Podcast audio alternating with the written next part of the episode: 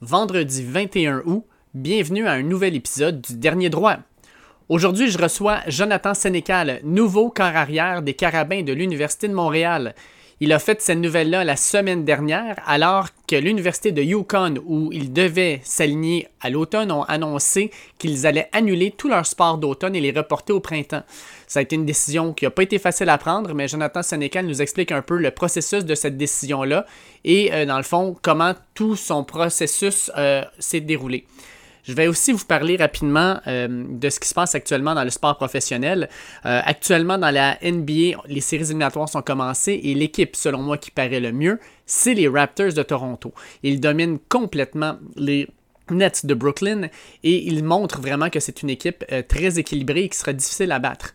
D'un autre côté, on a des équipes qui ont un peu plus de difficultés, que ce soit les Clippers qui ont perdu leur deuxième match contre les Mavericks de Dallas. La série est égale 1 à 1. Même chose pour les Lakers qui, eux, ont gagné leur deuxième match mais avaient perdu le premier. Donc la série est égale 1 à 1 là aussi. La surprise aussi, je dirais, c'est Houston avec les Rockets et James Harden qui réussissent actuellement à dominer Oklahoma State grâce à James Harden qui montre qu'il est euh, probablement l'un des meilleurs joueurs de la ligue. Et la plus grosse déception, ben, comme on en avait déjà parlé, les 76ers de Philadelphie ont l'air d'une équipe qui ont déjà hâte de quitter la bulle pour retourner à la maison. Fait qu'on va voir comment ça va se dérouler. toutes les, euh, différentes équipes ont joué deux matchs. Les Raptors jouent cet après-midi. Euh, et si vous voulez un bon match, ben, celui de ce soir entre Dallas et euh, Los Angeles, les Clippers, va être intéressant à suivre aussi. Au niveau de la Ligue nationale, il ne reste que deux séries euh, euh, à, jouer. Donc, le Canadien de Montréal, ce soir, va jouer le sixième match contre Philadelphie. Il euh, faut comprendre que le Canadien de Montréal a gagné le cinquième match de façon assez convaincante et ça va être intéressant de suivre justement quelle quelle équipe ce soir sortira gagnante. Le Canadien devrait le faire, devra le faire sans Brendan Gallagher qui est sorti pour le reste de la série à cause d'une mise en échec assez vicieuse à son endroit. Et l'autre série, donc, on a euh, Saint-Louis qui va jouer contre Vancouver. Euh, Saint-Louis contre Vancouver, en fait, c'est une série euh, qui est quand même assez intéressante, même si on ne laisse pas nécessairement, parce que c'est peut-être pas un gros, gros plus à Montréal, mais c'est une série actuellement qui est très chaudement disputée. les Blues de Saint-Louis sont les champions en titre de la Coupe Stanley, mais tirent de l'arrière 3 à 2. Donc leur euh, match de ce soir est extrêmement important. Et euh, ben, pour ce qui est des Canucks, d'éliminer les champions en titre, ça serait vraiment une, très grande avancée. Surtout parce que c'est une équipe qui est quand même assez jeune. Et c'est une équipe qui va euh, probablement s'améliorer avec le temps. Et ça leur donne énormément de, confiance, ces jeunes-là. Ça leur permet justement d'aller chercher une, expérience énorme. Et on va voir, dans le fond, euh, si les Canucks ce soir vont être capables de fermer les livres ou si les Blues seront en vie une autre, euh, une autre fois. Ceci étant dit, on va commencer l'entrevue avec Jonathan Sénécal, mais comme d'habitude, on entend Laurence Castera. Pourtant, si je me lève chaque matin, c'est qu'au fond, j'y ai cru. Et que j'y crois encore. Énormément content de recevoir aujourd'hui Jonathan Sénécal, corps arrière maintenant des Carabins de l'Université de Montréal. Euh, mais aussi considéré par plusieurs experts comme l'un des meilleurs corps arrière québécois à être sorti dans les 20 dernières années. Bonjour Jonathan, comment vas-tu? Ça va bien, vous? Oui, ça va très bien. Je suis content de te recevoir parce que la nouvelle, dans le fond, comme quoi tu deviens corps arrière des Carabins de l'Université de Montréal, c'est sorti la semaine dernière. Euh, en grande primeur, en fait, tous les médias ont repris ça. Il euh, faut comprendre que tu étais euh, comité, dans le fond, à rentrer à, Yukon, au Connecticut, dans le programme de l'NCAA. Qu'est-ce qui a fait en sorte, en fait, que tu as fait ce changement-là au moment où tu l'as fait? Ben, en fait, avec la, COVID, avec toutes les, les problèmes reliés à la COVID qu'il y avait aux États-Unis, euh, ben là, ça, a commencé à faire une décision. J'ai commencé à prendre une décision. Euh, j'en ai parlé avec mes parents, on a fait tout le processus. Mais c'est vraiment euh, toute la, COVID, l'annulation de la saison qui m'a vraiment fait choisir de revenir au Canada. Effectivement, parce que Connecticut a été l'une des premières universités à annuler sa saison. Ça s'est passé le 5 août. après ça, le 11 août, on a eu le Big Ten et le Pac-12 qui ont annoncé la même chose. Euh, quand Yukon a annoncé la, suspension, dans le fond, de toutes ces activités automnales, euh, est-ce que vous aviez été, tenu au courant de ça ou c'est arrivé euh, dans les nouvelles que vous l'avez appris comme ça? En fait, non, le coach nous a vraiment tenu au courant. il, nous a vraiment, il a vraiment été transparent là-dessus. il nous a même inclus dans le processus. il, a, invité les, vétérans, les, les, parents à juste prendre une décision, tout, tout, le monde ensemble, pour décider de vraiment annuler la saison, puis pas juste le faire juste comme ça. Il a vraiment pris le temps. Puis il nous a vraiment pris le temps d'expliquer toutes les, les circonstances reliées à ça. Et en tant qu'équipe, mettons, là, euh, quand on regarde un peu, c'était-tu partager les opinions là-dessus ou en, général, la majorité était d'accord avec euh, ce qui est en train de se décider? Euh, en majorité, c'était vraiment pour l'annulation de la saison parce qu'en fait, nous, on était une équipe qui était dans la ligue comme independent. Fait que mm-hmm. on n'avait pas nécessairement de, schedule genre relié à notre, notre cédule. Donc, tu sais, on avait des, des, des, games dans le Pac, pas en Pac-12, mais dans le Big Ten, d'autres dans d'autres conférences. Donc, quand les conférences ont décidé de, faire juste entre conférences, bien, nous, on a perdu la moitié de notre, notre schedule. OK. All right. Pour faire un, euh, un, petit retour dans le passé, euh, tu es un jeune homme qui a un euh, palmarès assez étoffé, on va le dire comme ça. tu as joué, en fait, comment tu as commencé à jouer, au football, en fait? Comment, comment tu t'es retrouvé à jouer dans ce sport-là? C'est parce qu'il y avait dans ta famille des personnes qui jouaient ou qui étaient passionnées ou c'est toi qui as fait cette décision-là? Ben non, en fait, vraiment moi. J'ai poussé mes parents parce que j'ai regardé un peu le foot à la télévision. Tu sais, j'avais, je pense, 7 ans, je pense. J'ai commencé à jouer au flag football. Donc, euh, je ne me rappelle même plus ça fait combien de temps. Ça doit faire au moins 15 ans. Là, donc, euh. Puis, euh, ben, avec le temps, tu deviens corps arrière. corps arrière, en fait, qui est très bien regardé, ce qui fait en sorte que tu deviens, dans le fond, un membre de l'équipe de Team Québec en 2016 et Team qui va aller gagner le championnat de football canadien. Euh, et ensuite, l'année suivante, en 2017 et en 2018, tu es un participant à l'équipe du International Bowl qui se tient euh, aux États-Unis. On va avoir des équipes euh, en particulier mexicaines, scandinaves, européennes, puis canadiennes, dans le fond, qui jouent là. Comment tu as apprécié ces, ces, ces, expériences-là internationales? Parce qu'on parle souvent du football comme étant un sport américain, mais quand on joue avec justement du monde un peu partout dans le monde, comment on vit ces expériences-là? En fait, moi, quand j'ai fait Team Canada, j'avais pas fait, euh, je n'étais pas allé faire le, grand tour euh, qu'on a joué contre le Mexique. Moi, j'ai juste vraiment joué contre les États-Unis. Donc, j'étais allé en Floride la première année, on a juste joué contre les États-Unis. Mais c'était vraiment le fun de dire que j'ai joué contre Chase Young, qu'il vient de se faire drafter. Donc, c'était des expériences que je n'ai jamais oubliées. Puis jouer contre Chase Young quand tu es corps arrière, c'est un peu intimidant. On s'entend, c'est un, un, monstre. Là, je l'ai vu jouer l'an dernier à Ohio State, puis euh, il sort du lot, disons-le comme ça. Ouais, c'est sûr. Mais dans ce temps-là, je savais pas exactement c'était qui Chase Young, mais comme en, en revisant la vidéo, je pense que j'avais une vidéo. Et quand je l'ai vu dans le, dans le jeu, c'est vraiment là que ça m'a fait comme. J'ai quand même joué contre Chase Young. C'est le fun. ça se met bien dans, un, dans, un, dans une histoire, en fait, éventuellement. Là. Ouais. Euh, fait tu joues au cégep avec André Grasset. Euh, tu es nommé recrue de l'année en 2017, puis tu as ce qu'on considère comme étant peut-être l'une des plus grandes saisons d'un corps arrière québécois de l'histoire avec 31 touchés par la passe. Euh, tu, euh, en fait, de ce que je comprends, vous avez perdu en finale du bol d'or. non, en fait, on a joué en demi-finale contre Vanny. Ah, excuse, demi-finale, excuse-moi. Et puis l'année suivante, dans le fond, tu viens venger cet affront-là en, gagnant premièrement le titre de meilleur joueur du football collégial en D1, mais en plus, vous gagnez le bol d'or. Euh, comment tu as trouvé ça, dans le fond, cette expérience-là, de, commencer par, euh, tu sais, en 2017, connaître une saison extraordinaire, mais ne pas de rendre jusqu'au bout, puis en 2018, venger ça, puis gagner le bol d'or avec, euh, tes coéquipiers? Bien, sérieusement, en 2017, on a eu une super bonne saison, j'étais vraiment content, mais j'étais vraiment déçu de ne pas, de pas me rendre au moins au bol d'or. Puis d'après, ça a été comme, pas une mission, mais comme je voulais vraiment gagner le bol d'or, puis avec toute l'équipe qu'on avait, sérieusement, ça, ça a super bien été, puis je suis vraiment content. Fait qu'en 2018, en fait, non seulement tu gagnes le bol d'or, mais à ce moment-là, euh, tu commences à te faire recruter par des, universités américaines. Euh, puis à ce moment-là, Connecticut t'approche. Est-ce que euh, en 2018, c'était la seule université qui t'avait approché ou comment a été dans le fond ton, recrutement canadien et américain? Parce que tu étais déjà considéré comme le meilleur corps arrière canadien à ce moment-là? Ben, en fait, pour ce qui est des universités canadiennes, je parlais pas mal à toutes les universités. Je parlais beaucoup à Laval et Montréal. Ça, c'était vraiment mes, mes, deux premiers choix quand, quand je parlais en 2018. Ensuite, euh, ben, c'est sûr que à, à l'école, il y avait, il y avait quand même il y avait Kevin Mittal, il y avait d'autres joueurs qui étaient quand même qui avaient des qui pouvaient peut-être aller jouer dans Il y avait Pat Lavoie aussi qui, était là.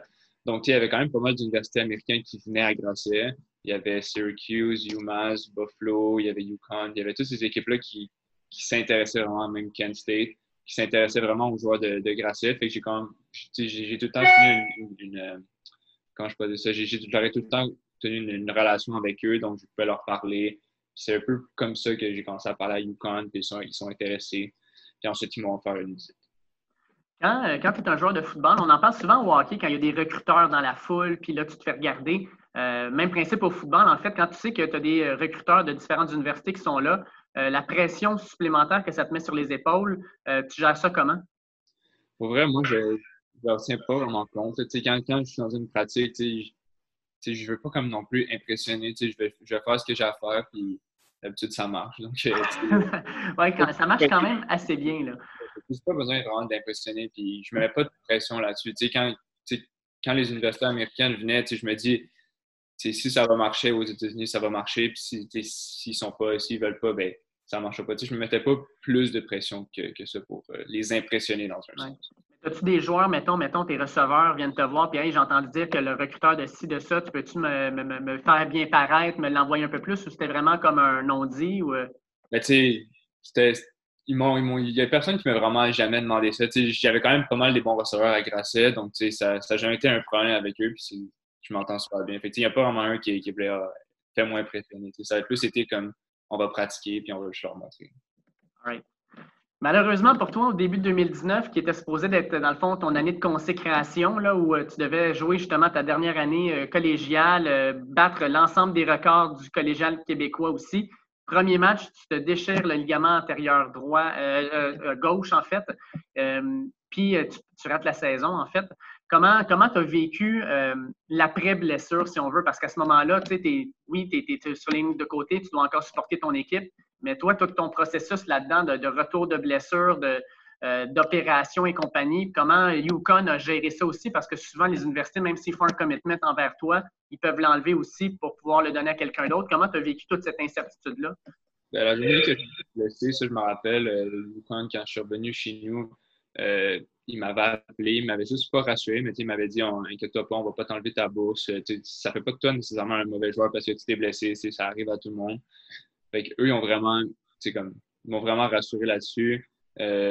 Fait que ça, ça a été pour eux. Mais l'après-blessure, pour moi, ça a été quand même. J'ai trouvé ça difficile. Un CL, c'est pas quelque chose qui est, qui est facile à, revenir, mais en même temps, à Yukon, quand j'étais allé, j'étais comme à, je pense, quatre mois de ma blessure ou cinq mois. Puis ils m'ont vraiment fait évoluer comme sur un autre niveau. J'ai vraiment commencé à sentir des, différences quand j'étais allé là-bas avec toutes les machines qui ont. Ils ont une machine que tu cours, c'est une machine anti-gravité, ça s'appelle Alter G. Tu cours, puis progressivement, ils mettent du poids, ils, te mettent 90% de ton poids, 95, 98. Là, tu peux vraiment continuer à commencer à vraiment sentir une amélioration. Puis vers comme, je dirais, sept mois, là, je me sentais pas mal devenu presque normal. Euh, as-tu joué en fait des pratiques où tu avais contact jusqu'à maintenant ou pas du tout? Ben, quand j'étais là-bas, j'étais encore, euh, j'étais pas clear encore de, jouer, donc euh, là-bas, j'ai pas vraiment, j'ai pas encore pratiqué depuis, euh, depuis ma blessure. OK. Puis, mettons, quand tu fais tes, entraînements, en fait, est-ce que tu as encore un peu de difficulté à faire confiance à ton genou ou c'est vraiment maintenant quelque chose du passé, puis tu sais que ton genou tient bien, puis la route, puis ça, ça va? Il tient, tient super bien, c'est juste, c'est souvent, c'est du mental, c'est juste pas revenir sur les, on c'est plus mental que d'autres choses. Je n'ai pas, pas, comme un blocage physique, c'est plus un blocage mental que je vais avoir. Mais ça, dès que je vais commencer à pratiquer, je suis sûr que ça va partir parce que c'est juste que j'ai pas encore mis des pads, mis des, des cris. C'est plus ça. Euh, quand tu es arrivé à Yukon, en fait, euh, le corps arrière de l'équipe était aussi un Québécois. Euh, on parle en fait de Jack Zergi. J'ai de la misère avec son nom, je ne sais pas si on peut m'aider, mais Zergi Autiste. C'est ça? OK. Euh, donc, il était déjà le corps arrière de l'équipe. Euh, j'avais suivi, moi, j'étais un gros, gros fan d'NCAA, puis j'avais suivi un petit peu. Il avait connu quelques bons, euh, bons matchs, en particulier contre Houston, avec 200, plus de 270 verges par la passe.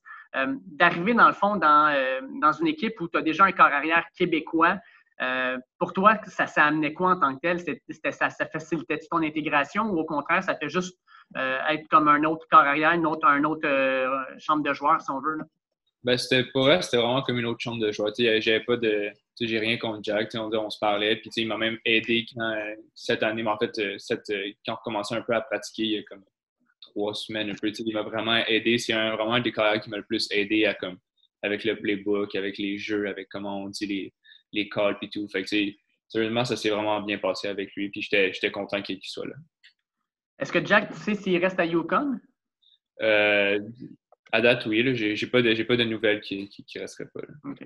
Fait que là, tu décides d'aller à l'Université de Montréal. Euh, selon plusieurs, une des grosses raisons pourquoi tu vas à Montréal, c'est en particulier Marco euh, Yadeluca, qui a été ton entraîneur à Grasset, qui a été ton entraîneur avec Team Québec.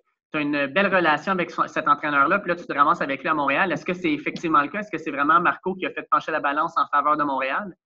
Ben, j'étais un gars, j'étais un gars, j'habite pas à Montréal, mais j'étais un gars de la région de Montréal. Donc, tu sais, c'était vraiment quelque chose que je voulais faire aussi, euh, jouer pour Montréal. J'étais sûr que oui, Marco, euh, j'ai une super bonne relation avec lui, et c'est sûr que ça, ça m'a beaucoup influencé dans ma décision. Depuis que tu as euh, décidé de venir à Montréal, en fait, bon, tu as eu probablement plusieurs entrevues, plusieurs, plusieurs entretiens médiatiques, mais en tant que tel, avec l'équipe, qu'est-ce qui arrive? Sais-tu euh, s'il y a des pratiques, s'il y a des matchs qui vont être prévus ou c'est encore un peu euh, une zone grise? Ben, en fait, c'est encore une zone grise, mais ce que, ce que j'ai su, c'est qu'on allait bientôt savoir si on allait commencer à pratiquer ou non. Euh, j'ai pas, sérieusement, même eux, je pense qu'ils n'ont pas plus de. Mais sûrement qu'ils n'ont peut-être plus, mais peut-être que ça reste encore à voir. Mais j'ai comme, on ne sait pas vraiment encore s'il y a une saison. Mais on sait que d'ici comme une semaine ou deux, on va savoir si on va commencer à faire des pratiques puis à recommencer le football. Au niveau académique, quand tu étais à Yukon, euh, tu étais là en janvier. Est-ce que tu avais commencé une session ou tu étais juste là pour le football? Euh, non, j'avais commencé une session. j'avais fait, je pense, cinq cours. Donc, j'ai juste. Oui, vas-y. Non, mais c'est. Vas-y. Non, mais euh, à, ce moment-là, quand, tu as commencé la session, as-tu été jusqu'au mois de mars en présentiel, puis après ça, tu es devenu un peu à distance, puis tu es revenu à Montréal? Comment ça, comment ça marchait en fait? En fait, c'est. Euh, je suis rentré en janvier, puis après ça, à la semaine de relâche, avec le, le COVID, puis tout, on est, on est revenu. Donc, j'ai fait la, une partie de la session là-bas, puis j'ai fait l'autre partie en ligne. Quand tu arrives à Montréal, la session universitaire, c'est à distance cette session-ci? Euh, en ce moment, oui. En ce moment, c'est à distance. OK. Euh, là, euh, quand on regarde toutes les centrales de recrutement, quand ils parlent de Jonathan Sénécal, ils parlent d'un carrière, un dual threat, donc un carrière qui court et qui lance. Euh, est-ce que tu te considères comme un carrière qui est plus dual threat, plus coureur, plus pocket passer? Tu, te considères comment en tant que joueur? En fait, je me considère comme un joueur qui, tu je suis un bon pocket passer, donc, tu sais, j'ai pas de difficulté à rester dans la pochette et juste lancer. Mais c'est sûr que je vais pouvoir me débrouiller très bien. Fait a de la pression, c'est n'importe quoi, je vais, prendre, je, vais pouvoir courir puis je vais pouvoir gagner des first downs, je vais pouvoir même gagner Je vais pouvoir vraiment aider mon équipe euh, par la course aussi. Je vais pouvoir aider mon équipe par les deux. Mais je me considère plus comme une personne qui, quand il reste en pochette, c'est un bon pocket passer. Mais je peux faire les deux. Puis, quand on regarde les records des corps arrière québécois, euh, on se rend compte que dans les dix dernières années, tous les records ont été réécrits, que ce soit par Hugo Richard au début des années de, la, dernière décennie. Euh, bon, euh, toi et Arnaud Desjardins, vous avez battu le nombre de passes de toucher dans votre carrière à 59. Est-ce que tu vois dans les dix dernières années quelque chose qui fait en sorte qu'il y a eu un essor au niveau des carrières québécois? On avait Jack aussi qui est à Yukon, fait qu'il y a plusieurs de carrières québécois qui semblent se démarquer. Est-ce que tu vois une raison pour ça? je sais pas si je vois une saison, mais je sais que le football euh, canadien, c'est vraiment un football qui est vraiment plus par les airs. on va vraiment avoir plus de, passes et tout. Puis ça, je pense que comparativement aux États-Unis qui, courent beaucoup le ballon, c'est sûr que ça peut aider les, carrières à se développer plus que, par exemple, peut-être aux États-Unis. Mais je ne dis pas que les, carrières aux États-Unis sont pas bons. Je veux dire qu'il y a plus de passes euh, dans, le, dans le football canadien qu'américain. Donc peut-être que ça, ça, ça a un impact. Et puis, euh, au niveau des systèmes de jeu, y a-t-il un système de jeu euh, dans lequel tu es plus confortable? on a des, euh, des zones read, on a des RPO. Est-ce que c'est des systèmes qui sont en, vogue aussi au Québec ou c'est quelque chose qui est vraiment plus américain pour l'instant? non, à Montréal, on veut vraiment jouer un système comme ça, tu sais, qu'il y a des RPO, zone read. Mais ça, je pense que c'est vraiment partout, même dans l'université, qu'on commence à voir ça, RPO, zone read. Donc, je pense que ça va être du côté canadien et aux États-Unis aussi quand on parle justement de ces systèmes de jeu-là, mettons le RPO, pour ceux qui ne savent pas, c'est le Run Pass Option. Euh, en fait, maintenant, là, oui, on a l'entraîneur qui va te donner le jeu de la ligne à toi, mais une fois que tu t'en vas à la ligne de mêlée, avant même de snapper le ballon, tu dois prendre des décisions en tant que corps arrière, à savoir qu'est-ce que je vais faire, il faut que tu lises la défensive, il faut que tu sois capable de dire avant ou même après le snap, OK, qu'est-ce que je fais avec le ballon? Euh, la, responsabilité supplémentaire que vous avez sur les épaules, parce que moi, j'avais l'impression, là, au début des années 2000, c'était on donne le jeu au corps arrière, puis fais le jeu qu'on te demande, puis la tête d'attente, alors que maintenant, on vous donne de plus de responsabilités. Euh, qu'est-ce que ça implique de plus pour le corps arrière quand on vous donne ces responsabilités, par exemple, dans un système de RPO de, zone read? En fait, c'est juste pour avoir plus il faut vraiment mieux comprendre les défensives, puis il faut vraiment être plus sharp mentalement. Parce que si tu vois, exemple, euh, c'est n'importe quoi, mais on dit qu'on a un bubble, puis on a le Sam linebacker qui est à l'extérieur, ben là, tu vas savoir que tu vas donner le ballon. Mais s'il est à l'intérieur de la box, ben là, tu vas savoir que tu lances le ballon. c'est juste des affaires comme ça qu'il faut que tu saches par rapport aux défensives. Fait qu'il faut vraiment mieux connaître les défensives. à... ce moment-là, est-ce que vous avez un coup de main justement des coordonnateurs défensifs pour vous permettre de mieux comprendre euh, leurs schemes puis la façon que ça fonctionne? Euh, pas nécessairement. à Montréal, c'est Anthony Cavio, fait que lui va vraiment m'aider avec euh, comment comprendre les défensives, comment les décortiquer. Euh, au niveau collégial, présentement, NCAA, si on veut, on a des mouvements, par exemple, menés par Justin Fields, où les joueurs disent We want to play malgré tout ce qui se passe. Qu'est-ce que tu penses de ces, joueurs-là vedettes, en fait, qui sortent publiquement pour, essayer de, jouer une saison de football universitaire malgré toute la, la, pandémie qui se tient là? Ben, je peux les comprendre parce que, tu sais, eux, c'est vraiment. Ils, vont jouer parce que les autres, lui, Justin Field va pouvoir jouer dans la, NFL. Donc, lui, il veut se prouver, il veut, aller chercher le meilleur contrat qu'il peut. Donc, oui, je peux comprendre qu'il veut, il veut jouer pour se prouver, puis plus tard même aller faire de l'argent avec ça. Donc, je peux le comprendre. Puis, je sais qu'avec la COVID en ce moment, je ne sais pas si c'est la meilleure idée, mais je, peux comprendre sa décision de faire ça. Je vais terminer aussi en posant une question euh, plus personnelle. Euh, en tant qu'athlète, en, fait, souvent, tu as des modèles, tu as des personnes sur lesquelles tu veux modeler ton jeu ou tu veux presque imiter à, certains moments. Est-ce que tu as des joueurs euh, NCAA, NFL, même les Canadiennes, sur lesquels euh, tu as, euh, ton œil un peu plus. quand, quand il joue, tu vas absolument le voir jouer. Puis quand tu joues, tu veux être un, gars un peu comme lui, mettons un leader comme un certain joueur ou avoir les habiletés d'un certain joueur. Y a-t-il un joueur qui t'allume plus qu'un autre, disons? Ben, pour vrai, j'écoute pas vraiment la, la, CFL, ni la NFL, ni la NCA. Je suis pas vraiment un gars qui, écoute le football tant que ça. Euh, j'aime ça jouer au football. Je suis pas quelqu'un qui, écoute le football tant que ça. Mais tu sais, pour vrai, comme tu sais, dans la NFL, Patrick Mahomes, ben, ça, c'est vraiment des, des, personnes qui comme j'aimerais ça être comme lui, j'aimerais ça pouvoir ses, ses, habiletés athlétiques. Donc, c'est vraiment quelqu'un qui, comme, si je regarde le football, je vais regarder lui. Cool. Écoute, euh, un énorme merci, Jonathan, pour l'entrevue. C'est super apprécié. On va te souhaiter une saison de football avec l'Université de Montréal. Et puis, euh, espérons pouvoir te voir sur le terrain avec euh, la, si ta blessure est bien remise, de te voir sur le terrain dès cet automne. Sinon, ça sera dans un an, ça sera partie remise, mais j'ai bien hâte de te voir jouer. Parfait. Ben, moi aussi, j'ai hâte de jouer. avec raison. Merci beaucoup. Un plaisir. J'aimerais remercier Jonathan Sénécal pour l'entrevue qu'il m'a euh, accordée.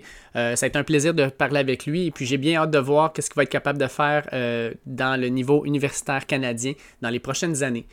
Je vous rappelle que notre podcast est disponible sur toutes les plateformes, que ce soit Google Podcast, Apple Podcast, Spotify ou n'importe quelle autre plateforme que vous utilisez. Je vous invite à partager nos épisodes sur les différentes plateformes et aussi par le fait même les noter, que ce soit deux étoiles, trois étoiles ou cinq étoiles. On veut surtout un feedback de nos euh, auditeurs. Enfin, suivez-nous sur les réseaux sociaux, at Dernier Droit, que ce soit sur Facebook, Instagram ou Twitter. Et je vous rappelle que je serai euh, sur les ondes de choix FM Radio X à Québec euh, le lundi normalement. Euh, mais suivez les réseaux sociaux pour que je puisse vous donner exactement la date et l'heure précise où je parle principalement de la NFL, de la NCAA. Quoique parfois, comme la dernière fois, on a parlé aussi de la NBA. Donc sur ce, je souhaite de passer un excellent week-end et on se reparle la semaine prochaine. Ciao!